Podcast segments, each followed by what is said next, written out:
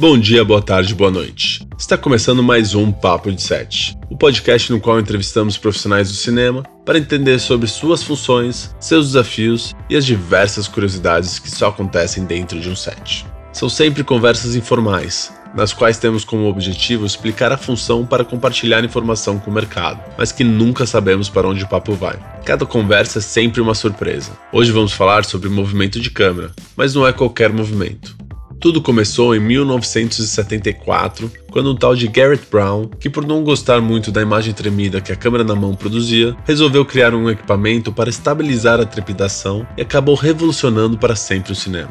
Para mostrar sua nova invenção, ele criou um demo reel de 35mm que acabou viralizando. Isso mesmo, cópias desse mesmo reel foram parar no mundo inteiro e acabou chamando a atenção de grandes nomes do cinema mundial. Em uma das cenas de seu reel, Brown filmava sua namorada em uma escada qualquer na Filadélfia. Escada que acabaria sendo eternizada no filme Rocky, de Sylvester Stallone, em 1976, numa das cenas mais icônicas do cinema hollywoodiano, filmada pelo próprio Brown.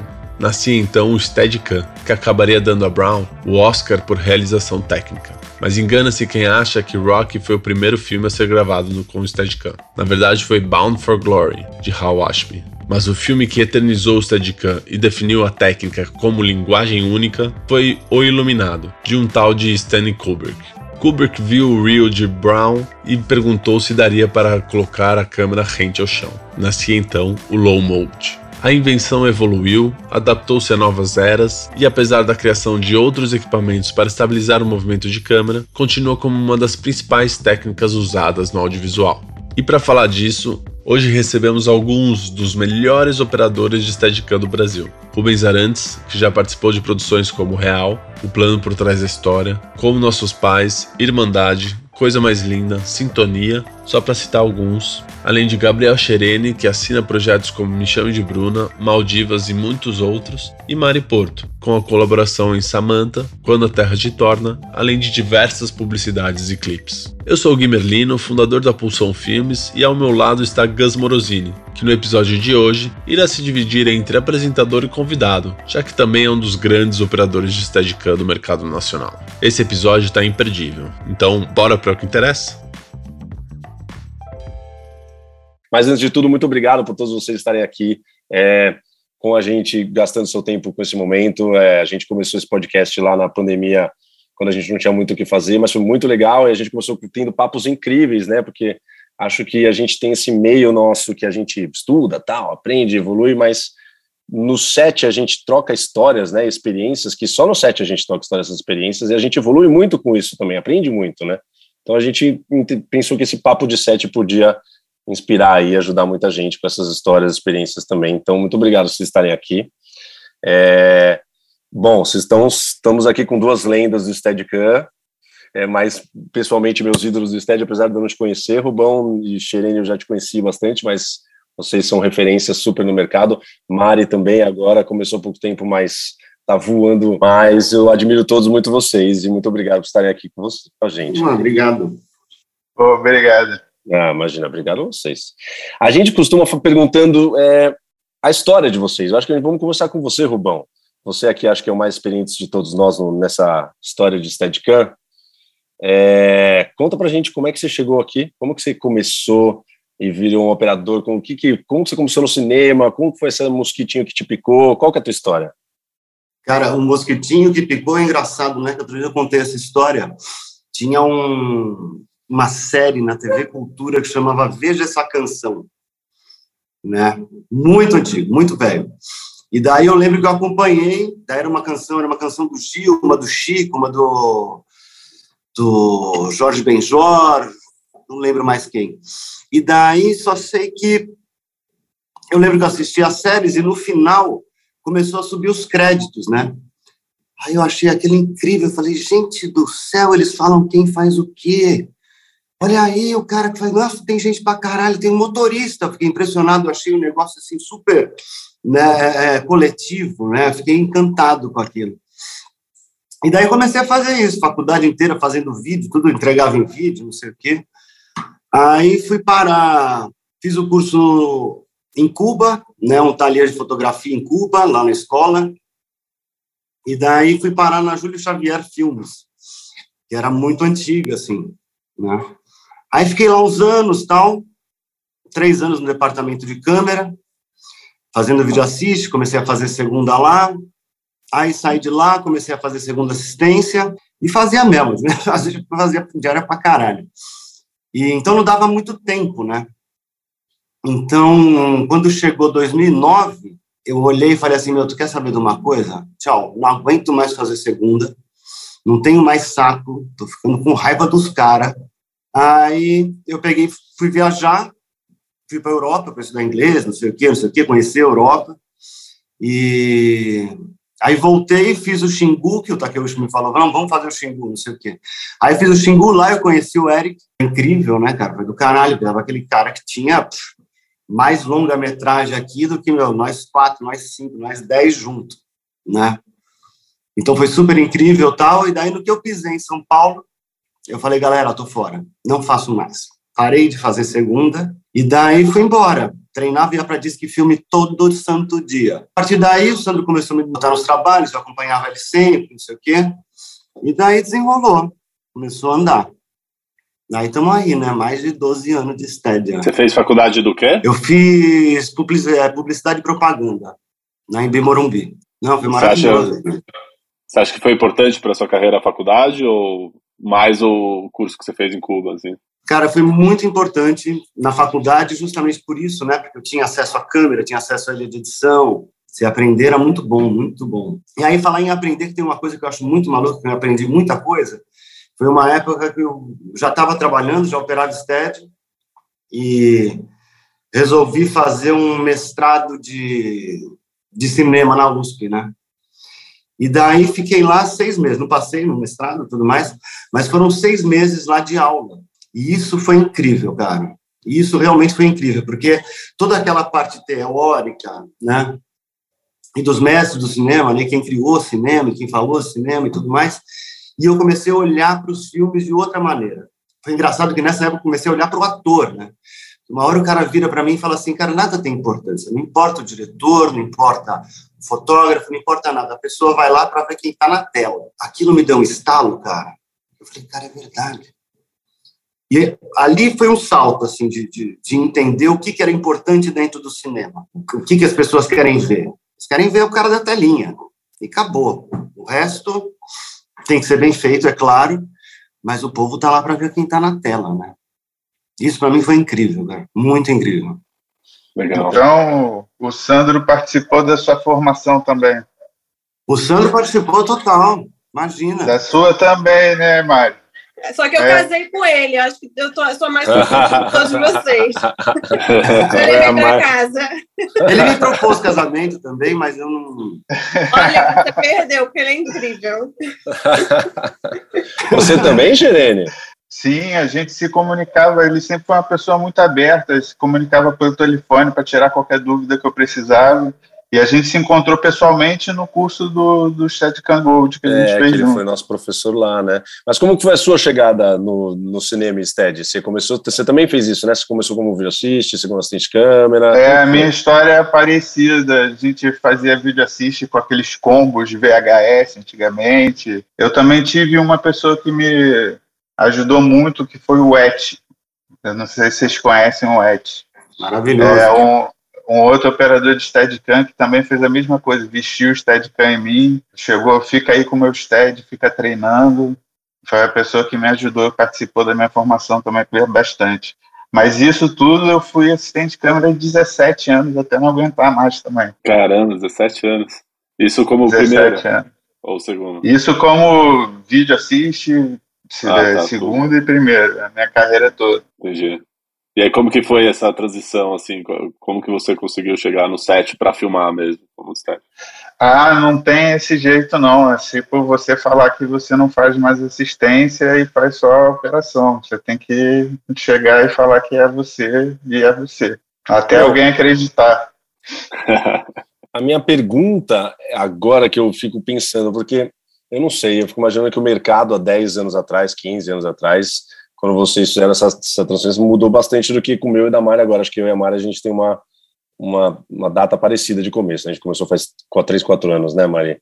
Uhum. É, e o, o mercado vocês estabeleceram, vocês veem muita diferença, assim, como é que era naquela época se tornar, fazer uma, virar um operador de Steadicam, eu acho de tudo, assim, tanto de equipamento, tanto de que você estava filmando com película, ou não tinha tanto acesso, ou você tinha que correr mais atrás, ou se, como é que é que vocês veem isso? Você acha que hoje mudam muito para você virar um operador, sei lá? Eu acho que tudo facilitou bastante, né?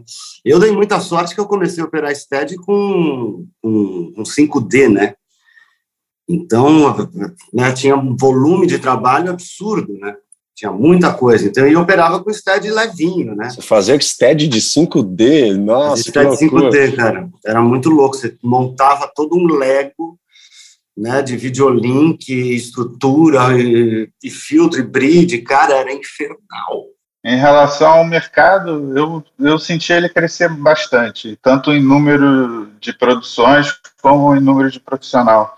Eu via bem menos mulheres e agora eu vejo bem mais mulheres. Eu acho que a estética mais bem sucedida é uma mulher do Brasil, que é a Aline, que trabalha aqui, trabalha em Los Angeles. Então, é, para mim, ela é mais bem sucedida. Eu não sei, como é que você está achando aí, Mai? E aproveitar e emendar também para você contar um pouco da sua, do seu início também.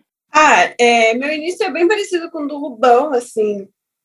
Eu venho da fotografia estilo, dei uma passeada pelo figurino, pela direção de arte e, e acabei voltando para a fotografia. Mas o que eu acho legal da nossa área é que a gente é uma é uma comunidade, né? Então nossos inícios ele vem sempre acompanhado de alguém mais velho e mais experiente que nos acompanham e tem essa essa generosidade, né? De puxar a gente, falar não, vamos, vou te ajudar. É, a Aline fez muito isso comigo. Eu fiz o workshop o Bronze em 2017. Foi quando eu tive meu primeiro meu primeiro contato assim mesmo para aprender e para colocar o STED de uma forma né, correta. Só para o pessoal entender o que, que é o workshop Bronze. O workshop Bronze é a galera da Tiffen que vem lá de fora aqui para o Brasil. E aí eles dão um workshop para gente, a Aline e o Dan que vem Nesse, nesse caso, né, do, do bronze, que são dois dias, eles vêm e fazem um workshop imersivo para a gente entender o que é o equipamento, vestir, aprender a se comportar com ele, que é um, um equipamento muito orgânico, né? Então você precisa aprender a se adaptar a ele primeiro. Então eu tive a Aline, como foi muito importante para mim ter uma mulher que dá esse curso. É uma coisa que eu me vi ali, eu falei, bom, tem uma mulher, é ótimo isso eu posso estar ali, entendeu? Eu tenho esse direito. Duas perguntas, né? Você falou que você tentou ir para a direção de arte e tal. Teve algum motivo específico? E segundo, você também teve essa escadinha? Você também participou da escadinha Video Assist, segundo, primeira? Ou não? Ou daí você foi direto para a operação mesmo? Não, então, como eu era do estilo, minha formação é fotografia, eu tava, tava faltando alguma coisa, porque o estilo ele é um trabalho um pouco solitário, assim. E eu fazia eventos, essas coisas. Então você chega com a tua câmera, você faz o evento, vai embora para casa e edita sozinho. Eu achava tudo muito solitário. Eu gosto de trabalhar com outras pessoas. Eu acho que várias cabeças pensando são muito melhores. E aí eu acabei indo para esse lado assim do que eu falei, tá faltando alguma coisa. Tava sentindo essa falta. Aí eu dei uma fugida e fiz umas eu fiz acho que os dois períodos de uma faculdade de figurino aqui no Rio. E ali eu vi um roteiro a primeira vez. Eu falei, cara, que legal, eu posso botar isso em imagem. Eu tenho um caminho, sabe? Eu tenho um, um, texto que eu posso contar essa história. E aí isso me interessou muito. Eu acabei me enfiando num filme de assistente de arte. E aí ali eu falei, ah, é aqui que eu quero ficar, fazendo qualquer coisa. Mas aí eu acabei voltando para fotografia, que é a minha área mesmo. E aí falei, não, vou operar câmera, fiz uns documentários também. Inclusive, o meu primeiro documentário que eu fotografei, eu operei um glide cam, totalmente, de uma maneira totalmente errada. E aí, porque o diretor pegou, porque eu estava com uma 70-200 e falou, cara, você não vai ficar o dia inteiro com uma 70-200 na mão, vou te ajudar.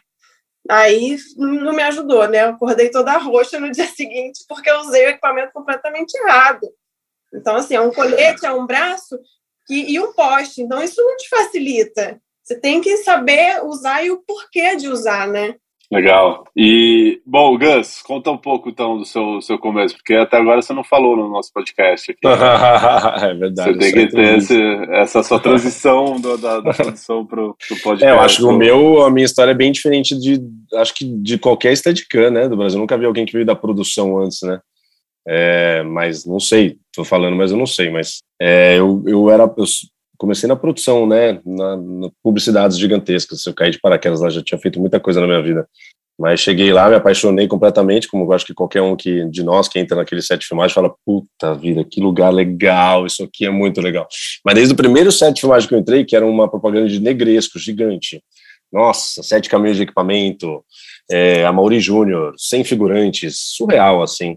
Eu entrei lá, eu vi o fotógrafo, o seu Walter Carvalho, em cima do Dolly ali, olhei aquilo, falei, isso é a coisa mais legal que eu já vi na minha vida. O que, que é isso, né? Aí, enquanto, mas eu, eu, cresci muito rápido na produção. Eu tinha feito, meu, eu tinha trabalhado no mercado financeiro, eu tinha feito faculdade de administração. Então, aquilo para mim acho que era um pouco mais fácil, assim. E eu cresci muito rápido. E eu já virei diretor de produção em seis meses, já estava fazendo filmes grandes, mas eu via que a, as pessoas na fotografia falavam, isso é a coisa mais legal que existe. E aí eu fui estudando, né?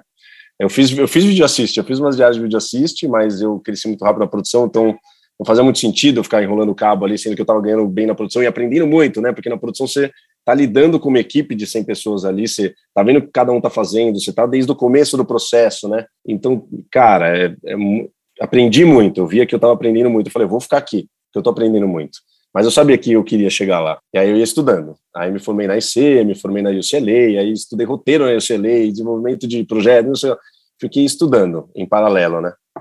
Só para voltar aqui, você falou que você virou diretor de produção em seis meses? Foi, velho. Mas é isso, eu acho que eu tinha uma facilidade, eu já fazia projetos, já fazia festivais de música, eu produzia coisas já. Que assim, maneiro. Então, em, meu, em seis meses eu estava dirigindo produção do Carlão Bussato na Hungry Man, velho. Gigante, filmes gigantes. Não é fácil, mas assim, eu me joguei muito, né? Eu não tinha mais férias, eu não dormia.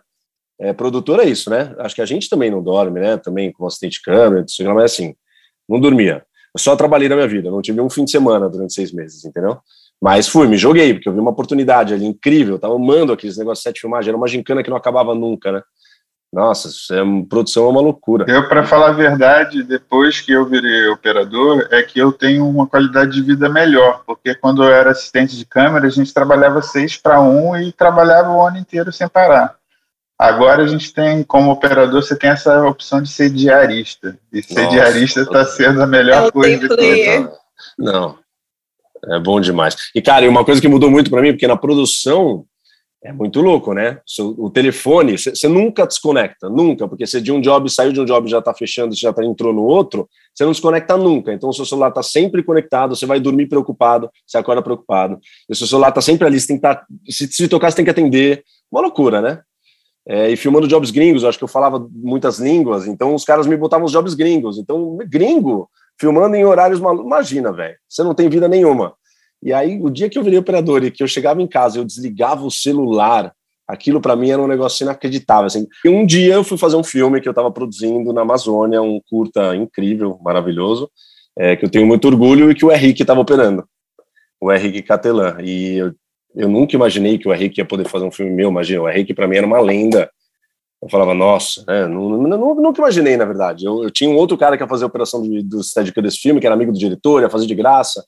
Aí o cara não pôde, aí eu mandei, sabe aquela mensagem que eu mando de produtor, assim, mandei para alguns operadores de Steadicam que eu tinha na minha lista, eu tinha um contato do Henrique, não sei porquê, nunca tinha trabalhado com ele, mandei, ele me respondeu, aí eu comecei a conversar com ele, a gente ficou muito amigo, eu e o Henrique. Mas quem que é, quem que é Henrique, pra galera entender? O Henrique Catelan, é o que o, o Rubão tinha falado, ele é um francês que ele operou todos os filmes do Gaspar Noé, Irreversível, Acho que ele fez muito, a carreira dele é grande até irreversível, mas quando ele fez irreversível, acho que mudou a vida dele. Hoje ele tá na Califórnia. Cara, né? Todo mundo queria filmar com o Henrique Catelan entendeu? O Gaspar Noé, o cara era muito sinistro.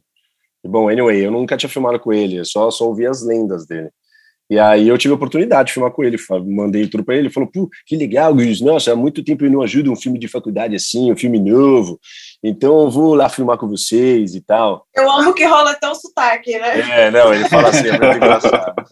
Vou para a Amazônia abraçar muita árvore. Exato, e no Xingu ele contava histórias do Xingu, ele fala, né, Robão? Nossa, ele fala e fala, conta histórias, Bom, anyway, aí eu fui lá, fiz esse filme com ele, a gente ficou muito amigo e ele tava. Acho que eu tive uma super sorte, porque ele tava indo pra Califórnia, ele tava indo morar na Califórnia. Era o último filme que ele ia fazer no Brasil. E aí eu fiquei sabendo que ele, ele tava afim de vender o equipamento dele e tal, porque ele queria comprar um americano lá, o dele era alemão, um Betts. Aí ele falou aquilo, eu comecei a pensar, aí no que eu comecei a conversar com ele sobre o que eu amava com fotografia, ele pirou, ele falou, você vai ser o meu pupilo, Gus. Eu vou te ensinar Steadicam. E aí eu, meu, não tive como falar não falar não. Aquilo começou a crescer, aquela ideia na minha cabeça, eu voltei para São Paulo, fui morar uma semana na casa do Henrique, e ele ficou me treinando, como se fosse um Steadicam Gold, assim, eu fiquei lá na casa dele, ele me treinando todo dia, todo dia. E aí no último dia ele me deixou o equipamento dele todo assim e foi para Califórnia, vazou. E aí eu fiquei, montei o equipamento em casa e fiquei treinando todos os dias e eu ainda produzia, né? Mas eu chegava todo dia em casa e ficava treinando, treinando, treinando, treinando. Muito dói, no começo dói. dói demais. Nossa, no começo dói muito, cara. Você não tá acostumado, seus músculos não estão acostumados, né? Né, exatamente. Você, você ensina, né? Você cria Total. uma memória muscular ali, porque você usa uma musculatura que você não está acostumado. Exato. Ô, Rubão, você já fez aí dezenas né, de filmes e séries muito legais. É, tem alguns, deve ter vários. Mas, assim, um take, um, um filme que foi incrível, assim, de fazer. Conta o processo de fazer esse filme, desde que você foi, entrou no filme, como que você entrou no filme, mais de uma maneira para a gente entender toda a história, e, a, e como foi sua participação nisso, e aquele take que você fez, que você falou, caraca, esse take foi isso, foi animal, como que você fez ele, sei lá. Olha, cara, tem... É tem muito take assim, que eu saio, eu saio emocionado mesmo, né? Agora, uma das coisas que, foi, que é muito legal e que eu lembro que eu tinha feito no no real, um plano por trás da história, contava a história do FHC, do plano real, papapá, né? E era engraçado porque foi um dos últimos, únicos filmes que eu fiz que você tinha, é, um, a gente falava que o plano de filmagem era frouxo, né? Era frouxo, era maravilhoso.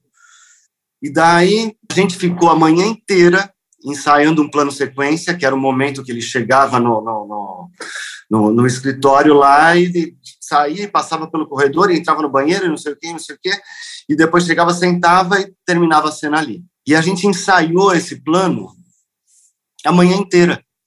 A manhã inteira, né? E daí a gente almoçou e daí a gente foi rodar o primeiro take. No primeiro take a gente já tinha de tanto ensaio que a gente já tinha feito, né? Aí fizemos o segundo, fizemos o terceiro, fizemos uma variação, e isso eu acho incrível, né? Quando o diretor, o fotógrafo, é, eles percebem que tem um plano que é importante e que você ensaia.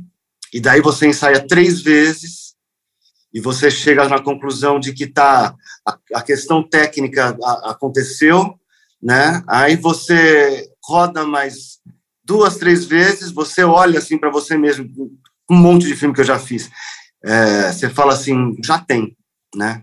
E daí o diretor faz mais dez, iguais, e cada uma vai ficando melhor, né? Porque o cara começa a puxar do ator. E daí tem hora assim que, né, você já topou aquela terceira, você já falou, meu, tá tudo lindo, né?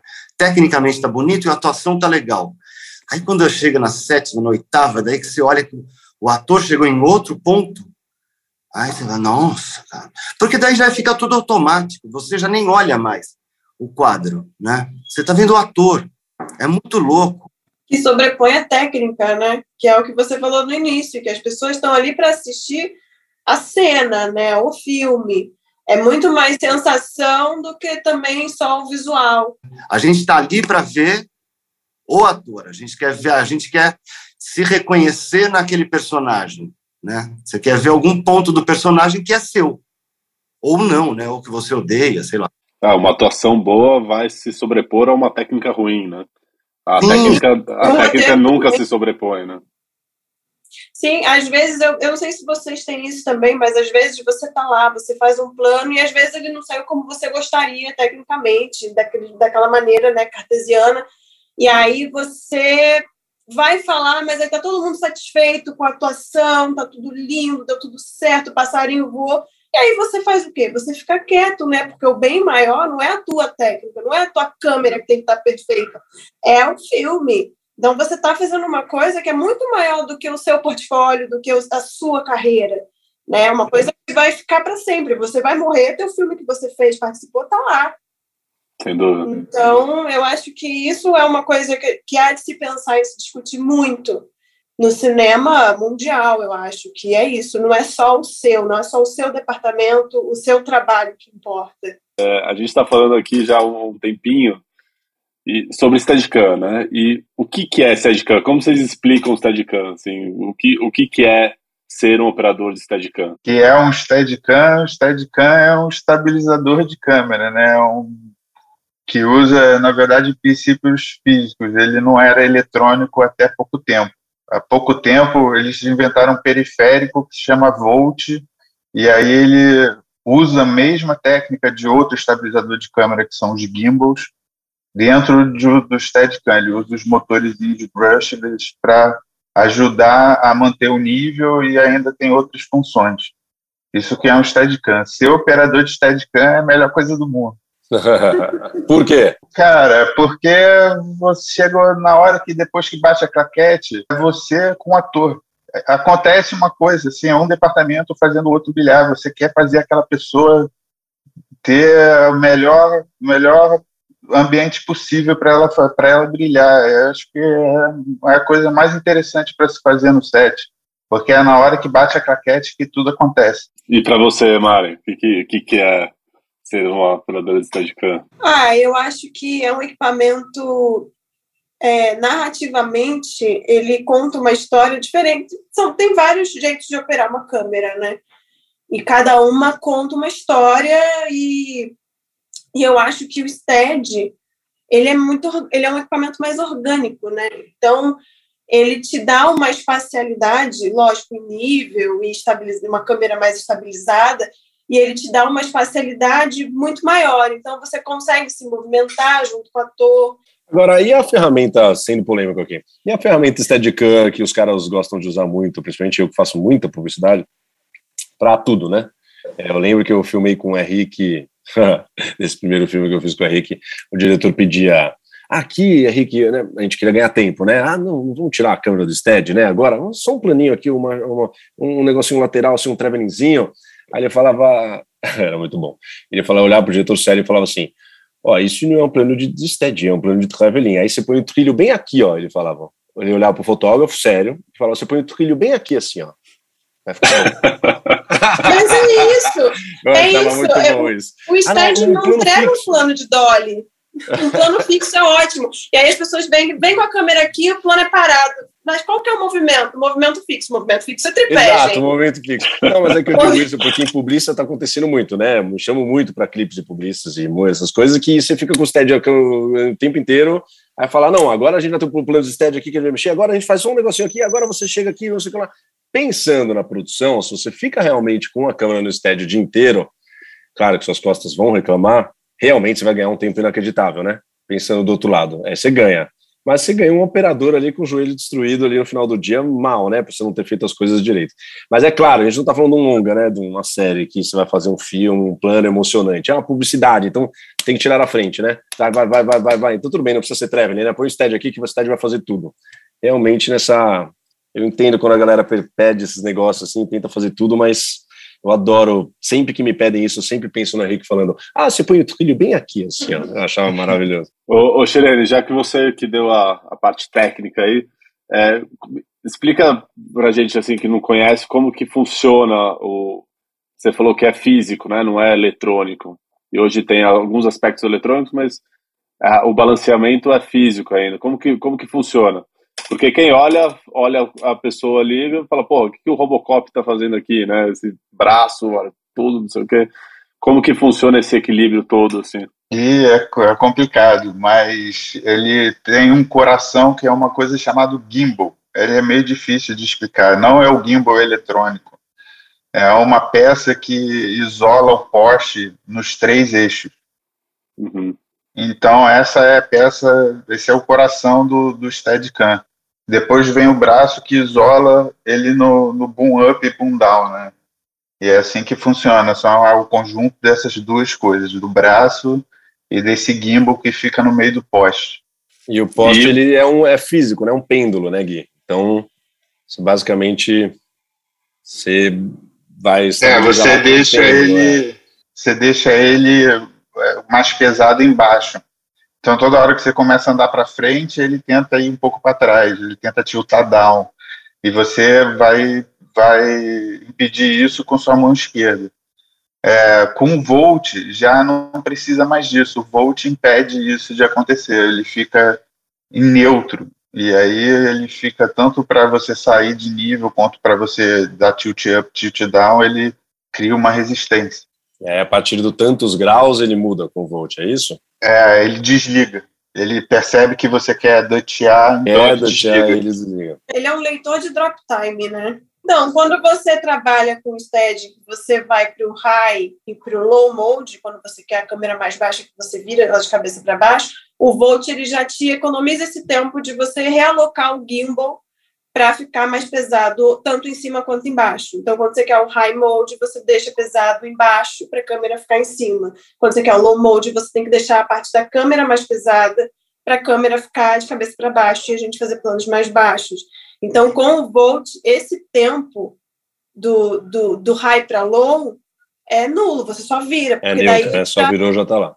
Você já está no neutro e ele vai te dizer quantos segundos você precisa para cada para cada setup, né? O mais legal do Volt que eu percebo é que o tempo, o capital cognitivo que você usava para manter as coisas em nível, é, agora você pode prestar atenção em outra coisa. Você pode prestar atenção mais na atuação e conseguir captar aquilo de forma melhor. O, o, o STED ele é, simplesmente revolucionou o cinema, né? A gente não tinha tanto movimento no cinema e com o Steadicam você começou a ter movimentos assim quase sem limitações, né? E aí eu já ouvi muita, muitos absurdos assim como ah não o Stead vai acabar, o Stead não, não tem futuro e tal. E aí a, é, vejo que é muito pelo contrário, né? O, esses é, equipamentos, né, eletrônicos e técnicos estão vindo para realmente é, é, aumentar o nível do que o Steadicam é, traz, né? Como que vocês enxergam esse futuro do, do, da operação do Steadicam aqui no Brasil e no mundo? Eu acho que o Steadicam não, não vai acabar da mesma forma que o Dolly não vai acabar.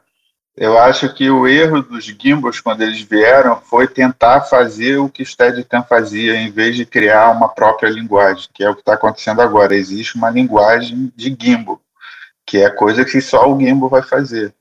Quando o Stead começou, foi feito uma linguagem para o Stead. A gente viu ali nos primeiros no Rock ele subindo as escadarias, aquele plano dali foi só é icônico e é só foi feito porque existiu o Stead, o a, a cena do labirinto no Shine, é, todas essas coisas foram a, agrupando coisas que criaram uma linguagem para o Stead. E essas outras coisas que estão aparecendo elas também agora estão formando sua própria linguagem. Essa é a diferença. E nada vai substituir uma coisa, eles vão ser ferramentas diferentes para bons fotógrafos. Mas é isso, eu acho que o que eu costumo dizer é que o gimbal você se adapta a ele, né?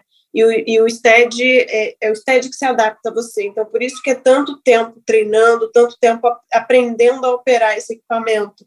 Porque você tem que aprender a se comportar, a andar diferente, a ter uma sensibilidade na mão e, e ajustar o braço da maneira correta. São vários desafios que, que a gente tem que ir tirando da frente para a gente poder, é, o que o Xerene falou também, se concentrar só no, no, no take, na história que você quer contar, né? Então, acho que é muito por isso que a gente tem tanto tempo de preparação antes de pisar num set com o Steadicam, porque para operar STED, em primeiro lugar, você tem que ser operador de câmera, é invariavelmente isso, né? São uhum. os mesmos, são as mesmas regras, a gente também é, é, é, é, é arte, mas é tem técnica, né? Então, as técnicas de uma operação de câmera, ela vale para todos os equipamentos, independente do que você opera. Então, o STED, ele é uma especialização a mais na operação de câmera.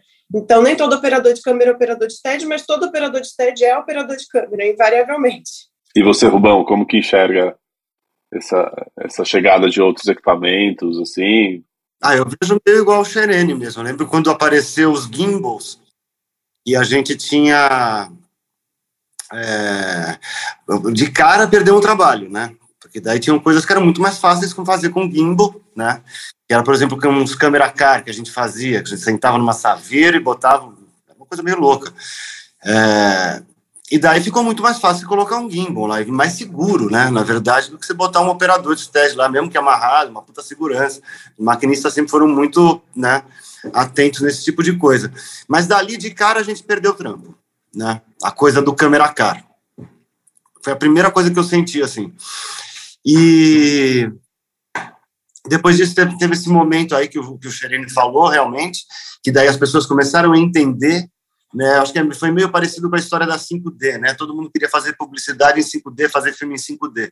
Aí Neguinho começou a perceber que não era bem assim, né, não resolvia. Então, tem o espaço do gimbal, tem o espaço do stead, tem espaço para tudo, né. Eu, vai fazer um tempinho atrás, Neguinho virou para mim e falou assim, ah, Rubens, só opera gimbal? Eu falei, opero esperava nada. Aí só sei que peguei fazer uma, duas, três vezes e eu acabei entendendo aquele negócio, né? E acabei gostando dele também. Eu achei bem interessante, né? Eu acho que é, esses equipamentos todos, essas anteninhas, esses negócios, eu acho que é muito volume, né? Mas o gimbal ele te dá, ele é muito mais versátil dentro de um filme, dentro de uma série, né? Porque você tirou ele da mão, você foi colocou ele no carro, você colocou ele numa né, numa grua, você colocou ele em um monte de lugares, né? Então ele acaba ficando mais barato para a produção, né? E mais versátil para um fotógrafo, para um diretor. E filmes especiais, hein, Xerene? Mudando totalmente de ideia, assim. Tem algum filme que você fala agora? Um take animal que você fez que você ficou emocionado, que foi incrível de fazer e foi muito legal. Um take animal que eu fiz, é, tem um que eu fiz no Bruna Surfistinha. Ah, tô ligado, aquele que sai da Não igreja. no filme, não no filme, é, desculpa, me Na chama série. de Bruna. É, é, é um que eu saio de uma igreja segui, é, puxando uma pastora, essa pastora entra dentro de um carro, eu vou para um sidecar que a gente fez, eu acompanho ela no carro até ela sair do carro, dar a volta, começar a tirar a roupa de pastora, virar, botar a roupa de cafetina, entrar no prostíbulo, eu vou dar a volta nela, ela fala no final assim, bora trabalhar, putada, e eu vou no inzinho assim. É acende o cigarrinho, é, eu lembro. É acende o cigarrinho. Não, eu Deve vi essa cena eu voltei umas três vezes três pra ver essa cena no pouco. começo. Muito bom esse tempo. Três mesmo. minutos. Demais. É, é. E você, Mari, qual é o plano aí que você, você lembra que você uhum. fez? Ai, tem um lá na série que foi bem desafiador, que envolvia corrida e escada, né? Corrida Duas coisas que são assim, nossa. E aí eu, eu fiz a corrida empurrando, então a menina começava de fora da casa, eu já subia, entrava com ela e ela subia dois lances de escada caracol e eu ia com ela empurrando. E aí o contraplano que foi feito também era puxando ela nessa corrida e aí, a primeira parte da corrida eu dou uma corridinha de costas, e aí para entrar na escada é uma coisa que eu não faço, que é subir de costas, então eu fiz um pequeno switch, que é trocar o lado, né? Então eu virei a câmera para filmar por trás, né, o Dom Juan, que a gente chama, e aí a gente opera a câmera de costas, e aí subi no pau na escada na frente dela, e foi bem desafiador, e foi muito legal de fazer. Mas subir Quase de costas, alguém sobe de costas na escada? Vocês sobem de costas, cara? Vocês têm coragem? Eu não sei. Não, não tenho, não. Não, não. subindo da descer, dependendo da escada até vai, mas subir escada. Eu já testei, assim, eu falei, vou tentar que vai ser rápido aqui, não vai ser tanto tantos degraus, o degrau era curto, mas assim, o cérebro, enfim, agora eu sei que ninguém sobe, mas eu, não tem essa coragem. Qual, como chama a série, Maria? Dois tempos. E o plano do Rubão? Qual é o plano que o Rubão mais lembra? Cara, agora que vocês estão falando dessas, dessas coisas todas aí, teve um que eu fiz, foi muito engraçado. O fotógrafo Diego Garcia virou para mim e falou assim: Rubens, eu quero fazer um plano assim, assim, assado, logo de manhã no domingo. Eu falei: tá bom, meu, imagina, isso dá para fazer fácil. A gente pega. É, monta uma grua, daí você sai da grua, me bota num carro aqui com uma plataforma, aí depois eu desço da plataforma, saio correndo atrás da pessoa e pronto, tá feito o plano. Aí ele virou para mim e falou assim, daí passou dois meses e falou, Rubão, lembra daquele plano que você falou? Tá na mão, vamos fazer? Eu falei, cara, né? vamos, né? E tá bom, tá bom. Aí eu tava com cabelo, eu tava com cabelo semana passada também, cabelo maquinista maravilhoso, né? Incrível. Na hora que eu contei para ele o plano, ele já virou para mim e falou assim: Rubens, eu vou de graça. Já era tudo de graça. Né? Rubens, mas eu vou de graça, não quero nem saber. E fizemos o plano. Fizemos o plano. A gente ficava, é, começava com a grua lá em cima, aí passava o trem, subúrbio, não sei o quê. A gente descia acompanhando a movimentação do trem, não sei o quê. Mudava o plano, vinha uma moto, a gente acompanhava a moto né? Acompanhava a moto, não sei o que, não sei o que. Daí a gente olhava para essa menina, aí eles pegavam e me colocavam na plataforma na frente do carro, né? E daí essa menina vinha até a moto, subia na moto e a gente saía com o carro e com a moto, né? Porque daí tinha que também ter esse tempo da menina subir, a gente está em movimento para não dar o tranco do carro, né? E daí a gente ia com a moto, a gente tudo amarrado, hein, gente? Não é doidice, não, não tava solto, não né? Tinha sempre dois, três maquinistas que pegavam travavam os mosquetão e tudo mais. E daí a gente ia com o carro, plataforma, pegando a menina aqui de lado, né, olhando para o motorista. Aí ele pega e deixa a menina, né? No que ele deixava a menina, a menina começava a andar, eu já pulava da plataforma do carro e daí terminava com ela lá pegando droga, alguma coisa assim. Esse plano foi louco, cara. Esses assim de de, de, de, de, que tem, tem muita coisa, né? Tem muito movimento, assim, isso foi bem maluco. Bem Quanto maluco. tempo? Quanto tempo de plano?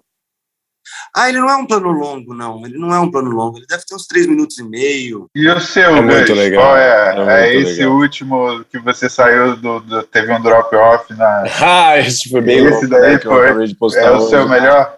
Na...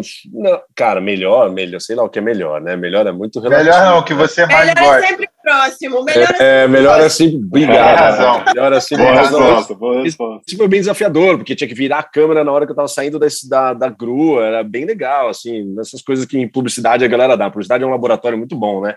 Ah, vamos fazer um negócio maluco, ficou legal. Mas eu acho que se eu fosse falar de algum plano, teve um clipe que eu fiz do Thiago York, que foi seis minutos e pouco de plano sequência dentro de um estúdio. Mas eu acho que foi legal, não, não pelo fato. Ficou lindo, eu amo muito esse clipe. É, mas eu acho que foi tão. O processo todo de fazer foi tão incrível, sabe? Tipo, porque é muito louco, né? A gente vai fazer planos e a, ah, os caras vão falar, vamos fazer um. Eu faço muito clipe. E a galera me chama fazer clipe, ah, não, vamos fazer plano sequência, não sei o que lá. Eu falo, puta, que legal, os caras mandam as referências, né?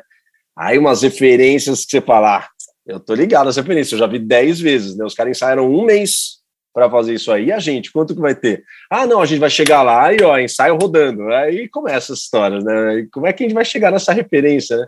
Mas esse do Thiago York teve uma coisa muito legal de processo, entendeu? Ah, vamos lá. Eu nem sabia com quem que eu ia fazer o clipe. Os caras me chamaram, a produtora me ligou, ficou três horas no telefone comigo, me entrevistando.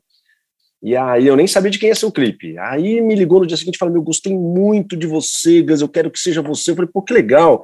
Pô, muito legal, mas eu não sei nem quem é o artista, assim, não sei nada que vocês estão. Como é que é? Vamos lá, então vai ter um ensaio, você vai lá encontrar. Aí não falava, era secreto. Sei lá, porque o Thiago York era muito famoso, eu não conhecia tanto ele antes, mas ele tinha cortado o cabelo, tinha raspado o cabelo, aquilo era um feito muito grande, sei lá, essas coisas, né, de artistas. Mas no fim, ele é um cara incrível, fiquei amigo dele, ele é demais. Mas anyway, fui lá, fui pro ensaio, cheguei no ensaio, aí ele mostrou a coreografia, ele nunca tinha dançado antes, ter uma coreografia, a música tinha seis minutos e meio.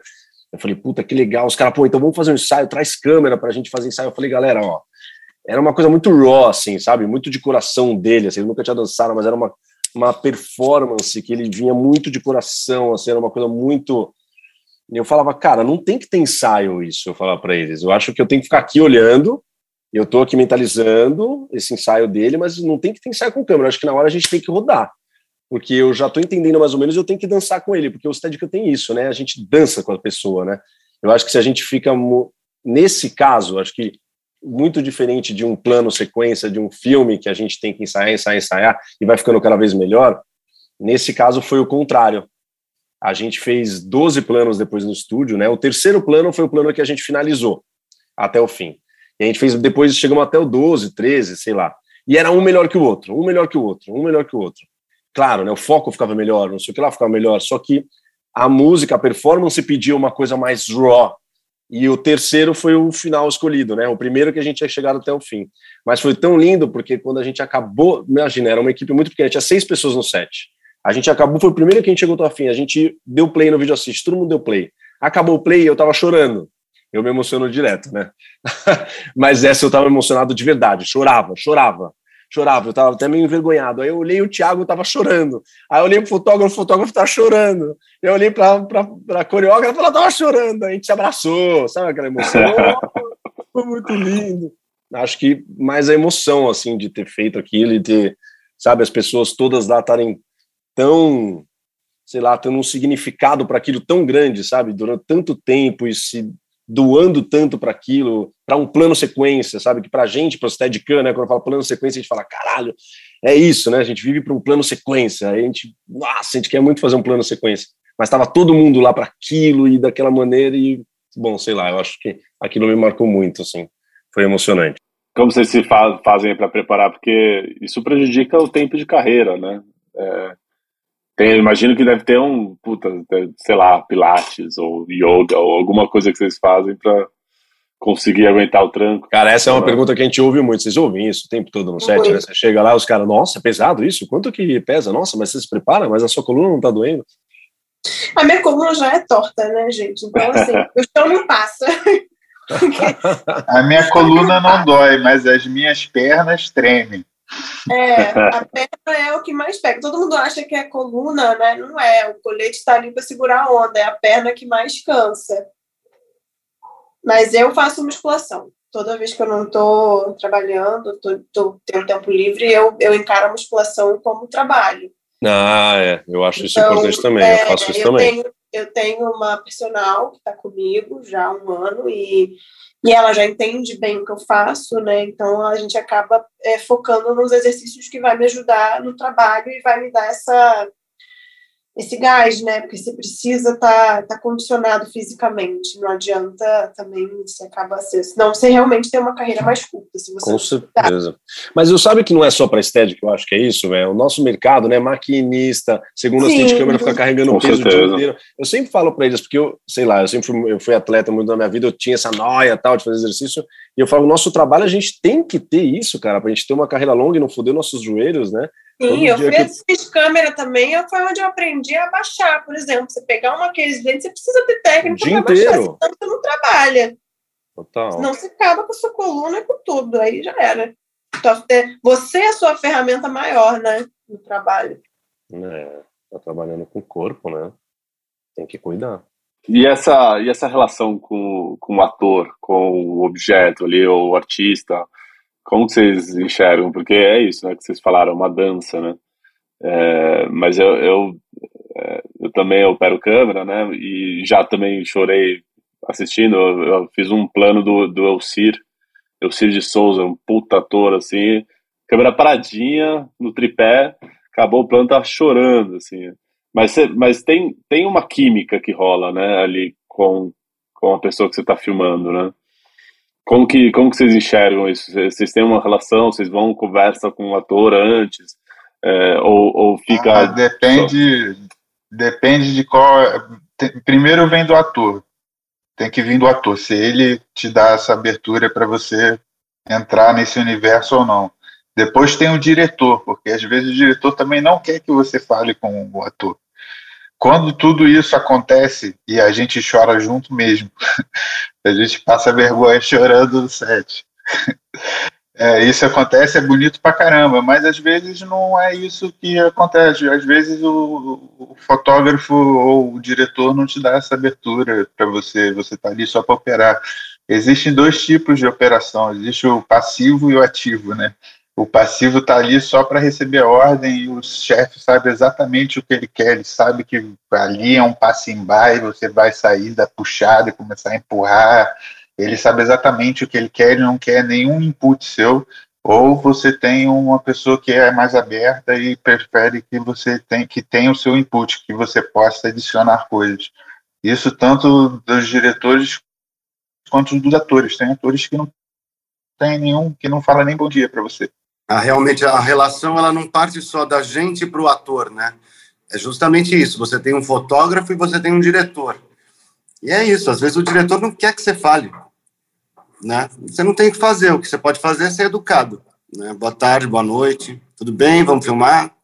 É, são processos, né? O que eu costumo fazer é observar muito, né? Veja a pessoa, se ela está muito concentrada, eu também não dou bom dia para não atrapalhar, né? Às vezes a pessoa chega de cabeça baixa, vai ser uma cena muito difícil, então eu fico bem quietinha ali, observando bastante. E o que eu costumo fazer muito, principalmente em ficção, que tem mais cenas é, mais sensíveis e mais dramáticas, eu colo no preparador de elenco. É muito o que você tem que receber. Então, você já sabendo previamente o que, que vai acontecer ali, né, de, de, da parte dramática, você acaba te ajudando também. Então, para você ter o resultado que você espera na imagem. Porque é uma coisa, né? Ele, tá, ele vai te entregar um sentimento, uma sensação, e você tem que traduzir isso em movimento de câmera. Então, eu colo muito no, no preparador de elenco, que é muito. me ajuda bastante. Total. Em clipe eu colo sempre no coreógrafo. Faço muito clipe também. Eu chego no coreógrafo e já falo, quem que é coreógrafo? Aquela lá, já vou lá e fico amigo, já tento falar, saber como que é, qual a sua intenção tal. Total. Sim. E o cara te dá os tempos. Que horas que ele vai para a esquerda? Aí ele vai falar, ó, um, dois, três, aí você vai também. Exato. Ele tá regendo todo mundo. É, o cara tá porque tá planejando câmera, aquilo há muito tempo, né? Porque a câmera acaba sendo mais um, mais uma, mais um objeto de, de, de atuação, né? Então, a gente tem essa atuação de fato, que a gente tem que traduzir no movimento. Então, se a cena é mais dramática, a gente tem um, um tipo de passada, um tipo de, de movimento de câmera. Se a, se a, cena é mais agressiva, é outro. Então, a gente também tem que meio que se, ser preparado. A gente é o elenco que tem que ser preparado também. Legal. E o, o maior pesadelo de um operador de estéreo? Qual é? Não trabalhar. Justo. É o maior. Machucar de qualquer forma.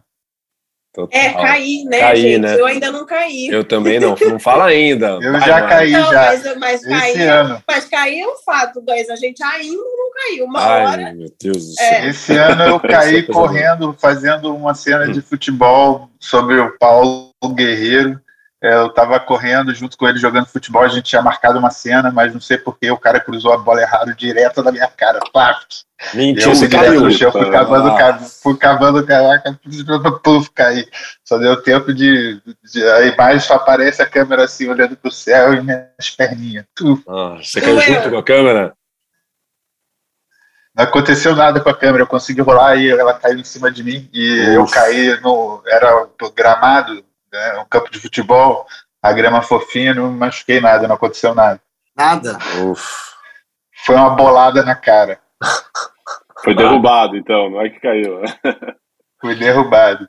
Pronto, agora você pode falar que você já caiu. Mas eu vou te falar, quando aconteceu e não aconteceu nada e deu tudo certo, eu falei, cara, eu já tirei isso da minha. Exato. Já tirei da frente. Total. Não tenho mais medo disso agora. Já caiu, Rubão? Eu caí logo no início, quando eu fazia lá com, com 5D. E foi uma bobagem, né? Aquela coisa de você super empolgado, operando STED, primeira vez, né? Primeira vez não, porque eu já estava já tava com esse pessoal, chamava TV Cenário. Era um papo muito maluco que eles faziam o produto deles. E daí eu estava brincando com o menino que era o meu assistente. E fui brincando andando para trás, né? E daí caí num degrau. Mas não aconteceu nada, mas para mim foi muito bom, porque foi o primeiro choque, né? Eu falei, nossa, né? Ele, Rubão, você tá bem? Eu falei, tô, tô legal, mas olha, vamos, parar, vamos parar de loucura, né? É, vamos ficar atento que isso aqui não é brincadeira, não. Isso foi logo no começo, foi legal. Não foi ruim, não. É, eu ainda não caí. eu também não, espero não nem acontecer. Vai, Mari, nem vai. eu também nem já vai. penso na cabeça, eu não vou. É, mas não, não vai. Né? Melhor pensar que não vai do que pensar que vai, né? Exato. Eu, uma vez eu tava, fui cobrir o Campeonato Brasileiro de Snowboard. Eu tava andando de snowboard com a câmera num gimbal, né? E aí, puta, besteira, cara. Fui cair de snowboard, a câmera ia direto no chão, eu virei o corpo aqui e joguei no ombro. Pau! Luxei o ombro, rompi o ligamento aqui. Mas não aconteceu nada com a câmera. Mas se você não tivesse tentado salvar a câmera, você teria salvado seu ombro? Não sei, talvez não, né? Talvez é. seria. Você sabe que no começo da carreira também eu fui fazer um, um programa gringo que chamava Amazing Race, né? E daí eles vieram filmar em Brotas, aqui, não sei das quantas tal. E daí eu estava operando uma câmera e, e daí a gente no meio da cachoeira tal, e não sei o que, aquelas pedras lisas, e eu peguei e caí. E daí eu fui salvar a câmera, né? E daí eu salvei a câmera, mas me machuquei. O produtor virou para mim, ele ficou tão puto. Ele falou assim: você não tem que salvar a câmera, você tem que se salvar.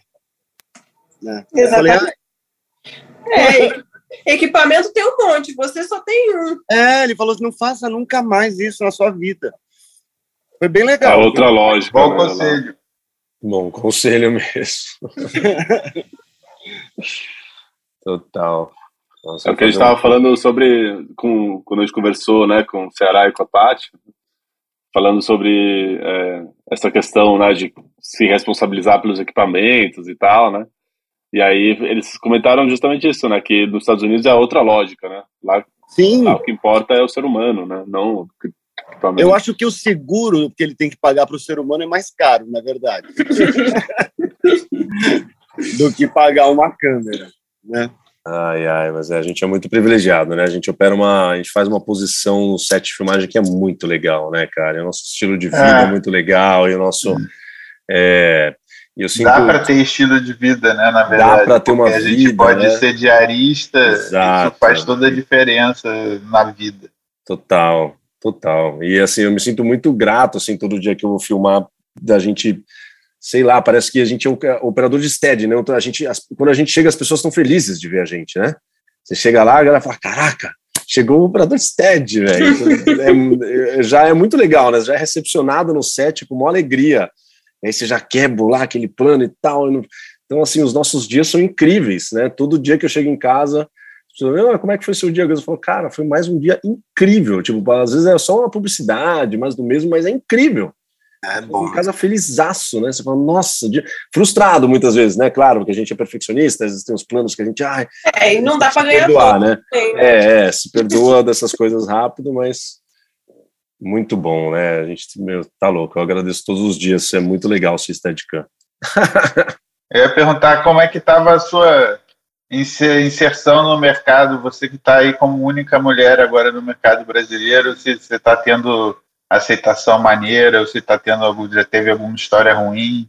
Cara, eu tô tendo, eu tive muita sorte nesse início de carreira, né? Porque como já tinham também muitas mulheres no set, também antes da gente começar a gravar, você tinha falado que você tem visto muitas mulheres, e é isso, ocupando várias áreas. Imagina, a gente tem hoje diretora de produção, fotógrafas, é, gaffer, então o mercado está mudado, maquinista. Então, assim, o mercado está bem mudado. Eu acho que para eu estar tá aqui hoje, essas mulheres vieram antes e abriram esse espaço para mim também. Eu acho que, sei lá, 15, 20 anos atrás, eu acho que não sei se eu teria tanta abertura para chegar com o stead e falar, essa menina que vai montar, porque eu já escutei isso, né? Tipo, nossa, mas será que ela aguenta? Ela é só uma menina, né? E aí era, foi até para o Sandro esse comentário, ele chegou em casa falando isso, e aí ele nem comentou nada, que a gente está junto, enfim. E aí ele falou, não, mas ela é uma menina, mas ela é foda, ela aguenta, tal, e foram 42 diárias. Mas eu coloco muito na conta também de, de que eu estou num começo de carreira e que as pessoas ainda também não, não me conhecem. É uma... É muita responsabilidade no set você operar uma câmera, né? E, e, é isso. E até um tempo atrás era, eram pouquíssimas pessoas que chegavam nesse, nesse patamar de ser um operador de câmera, ser um fotógrafo. Era o famoso olho no visor, que nem todo mundo tinha esse, esse privilégio, né? E aí eu boto muito nessa conta, mas tem, eu acho que tem sim ainda essa dúvida, né? Do ela é só uma menina. Até porque é isso, é, não, é so, não é força, o Steadicam ele não é uma questão de força, ele é uma questão de técnica e, e, e hábito, treino.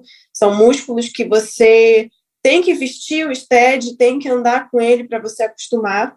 Obviamente, eu carregando, sei lá, 20 quilos com 60, não é a mesma coisa que uma pessoa de 80 carregando, é uma questão de porcentagem. Mas a gente tem o colete que, que, que, que ajuda bastante, o braço, enfim, e a, e a técnica. Negócio de quilo até aí, o Et deve pesar o quê? 40 quilos, hein, o Pois é, então. É, ele aguenta aquilo ali mais do que eu já vi na vida. Nunca é. vi ninguém aguentar aquilo dali tanto tempo. É, não é uma questão de peso, de tamanho, isso não tem nada a ver. A gente, nós somos corpos muito plurais e, inclusive, a gente tem que ter mais, mais diversidade no cinema, né? Eu estou falando de um, de um lugar que é de gênero, mas eu ainda sou branca, ainda sou cisgênero, então eu estou num lugar de privilégio também. Enfim, a gente tem que ver mais, mais diversidade, tanto econômica, racial, de gênero também, né? Enfim, não ser uma não, não ser uma fuga da regra, mas ser sim a regra e ter mais gente de todos os, os corpos e, e, gêneros possíveis dentro do cinema. Tem muito que mudar ainda. É, na sociedade como um todo, né? Mas muito legal você, Maria, que você acha que você deve dar um exemplo, é o que você falou, né? Você só foi lá porque você viu a Aline lá e você falou, meu, é possível. Então é muito legal ver você lá, porque você vê que as meninas estão falando, caraca, é possível. Entendeu? Sim, é, é muito legal estar no set e, e, e, as mulheres vêm muito falar comigo. Isso é muito legal, assim, isso que mais está valendo a pena para mim de ter escolhido e tá, sabe, é, continuar fazendo, né? É muito esse retorno que eu recebo das mulheres no set muito assim, de chegarem para mim e falarem, cara, que legal, eu nunca tinha visto uma mulher operando, poxa, meu sonho era operar também, só não sabia que era possível. Então, quando você se vê lá, você acaba querendo ocupar também. Então, é muito importante a gente se ver no lugar que a gente quer chegar, ter exemplos, né? Legal. E, e como fazer, assim, para. Lógico, é uma, uma pergunta, não tem uma resposta simples, óbvio, mas como fazer para dar mais essa oportunidade? Porque são, como você mesma falou, né, são, são posições de liderança, de poder dentro de um set, né? Direção, posições de direção e operação de câmera. Como fazer para uma pessoa que não teve oportunidade, seja, né, seja periférica, seja econômica, seja racial, seja gênero, como fazer para essa pessoa começar, entrar num set, né, primeiro e, e entender que existe, existe essa possibilidade, primeiro de tudo, e segundo, ela, ela chegar a, a uma posição de poder dentro de um set desse? Eu acho que é criando oportunidade, né? É, com a pandemia deu uma dificultada, porque a gente costumava muito ter estagiário no set, que eu acho que é uma coisa importantíssima.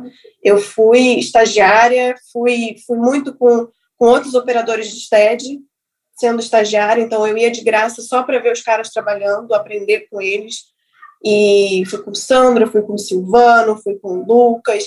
Então, ter esse, essa escola né, do tete a tete, de você tá lá e tá vendo fazer, tá vendo como é que a pessoa se comporta, como que ela se comunica, isso é muito importante dentro do cinema, porque é uma engrenagem, então tá todo mundo ali trabalhando para poder criar, né, essa, esse mercado, então, acho que é muito importante a gente voltar a poder levar o estagiário para o set de filmagem.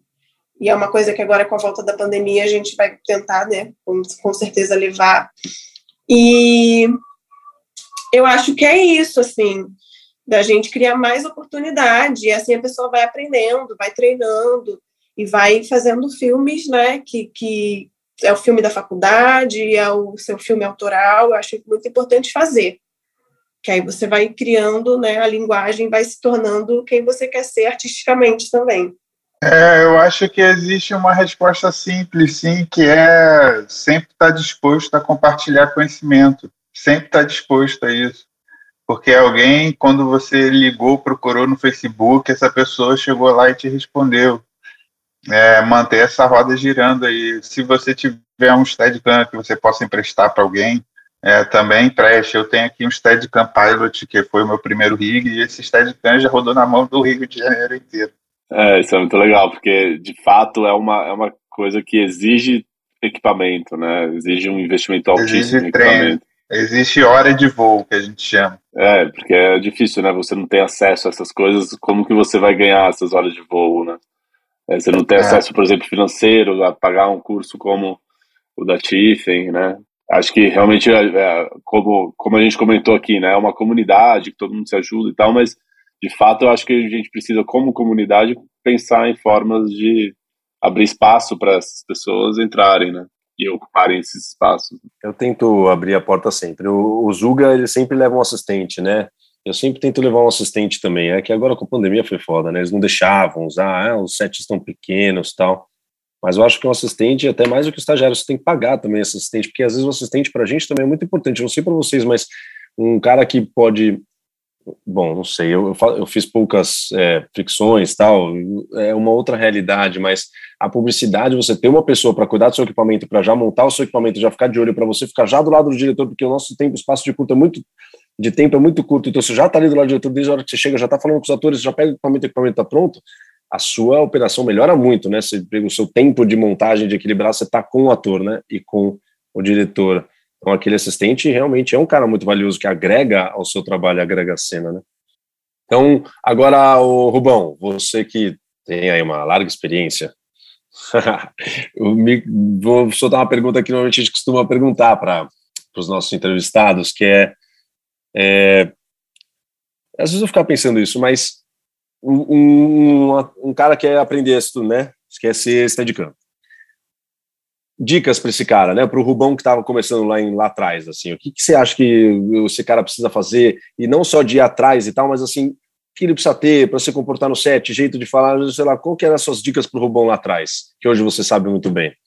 Olha, uma das coisas que, que, que eu olho é que você é uma coisa de você acreditar mesmo que você é capaz, que você vai fazer.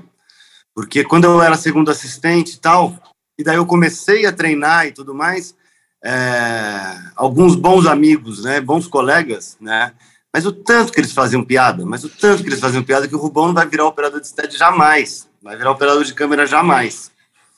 E eu falei, ah, não vou não, é, vou sim, e peguei e fui atrás, eu falei, meu, vai dar para ser. Né? Vai dar, eu gosto pra caralho. É, exatamente, mira e vai, né? Sem pensar muito. É, sem pensar muito. Mas quando você pensa muito, você acaba dando uma atrasada nas coisas, né? Porque realmente tudo é desafiador. Independente do que você queira. Se você quer fazer uma viagem mais longa, é desafiador. Se você pensar muito, você não vai.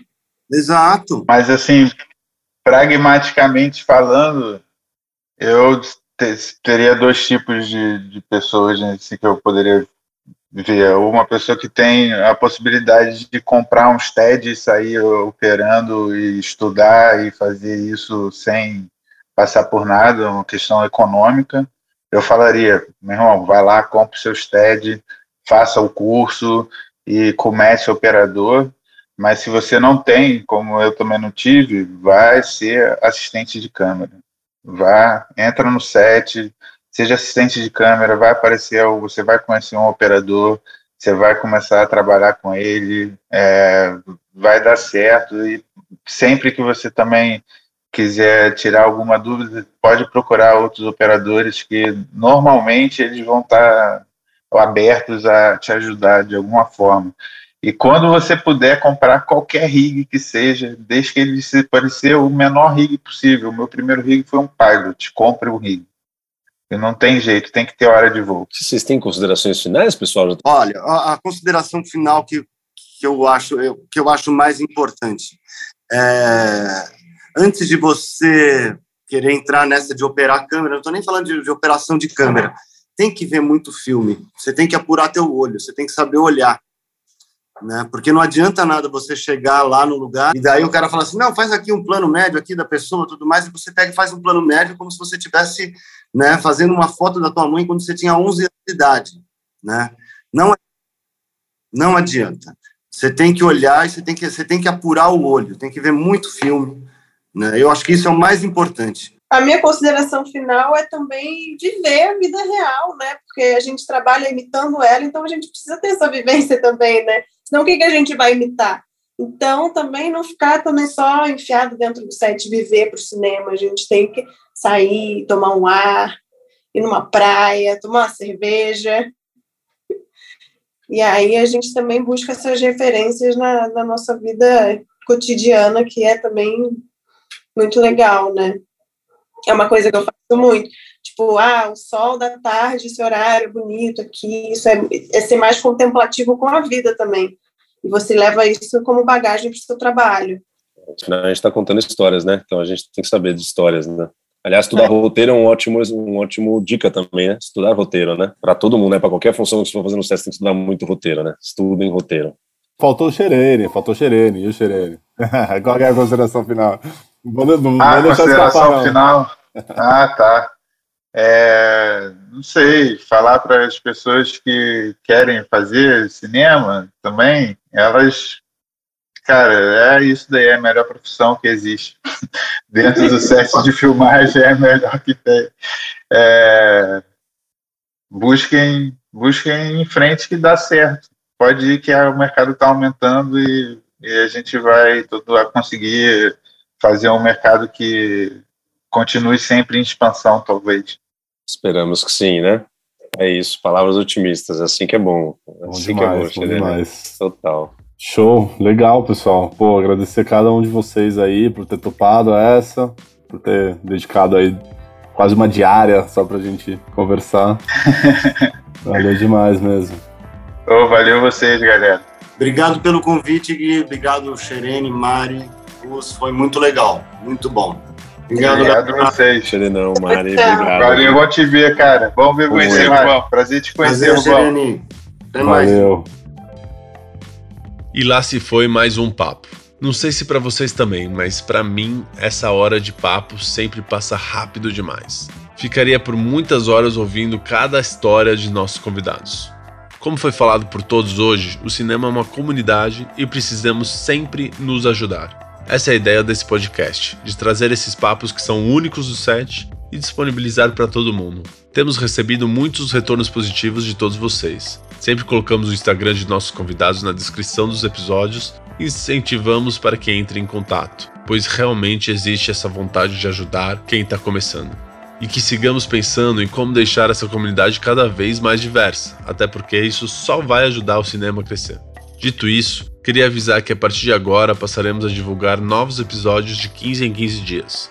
Queremos sempre manter a qualidade dos entrevistados, do nosso papo, e para isso precisamos de tempo. E é sempre bastante complexo ajustar as agendas de pessoas que trabalham tanto no nosso mercado. Um exemplo disso é que hoje eu estou falando de Manaus, com um gravador simples, longe do estúdio Mosquito que sempre gravamos as cabeças. Por isso que tivemos uma queda na qualidade do áudio, inevitável, mas sempre faremos de tudo para disponibilizar um conteúdo do caralho para vocês. Que venham os próximos. Valeu!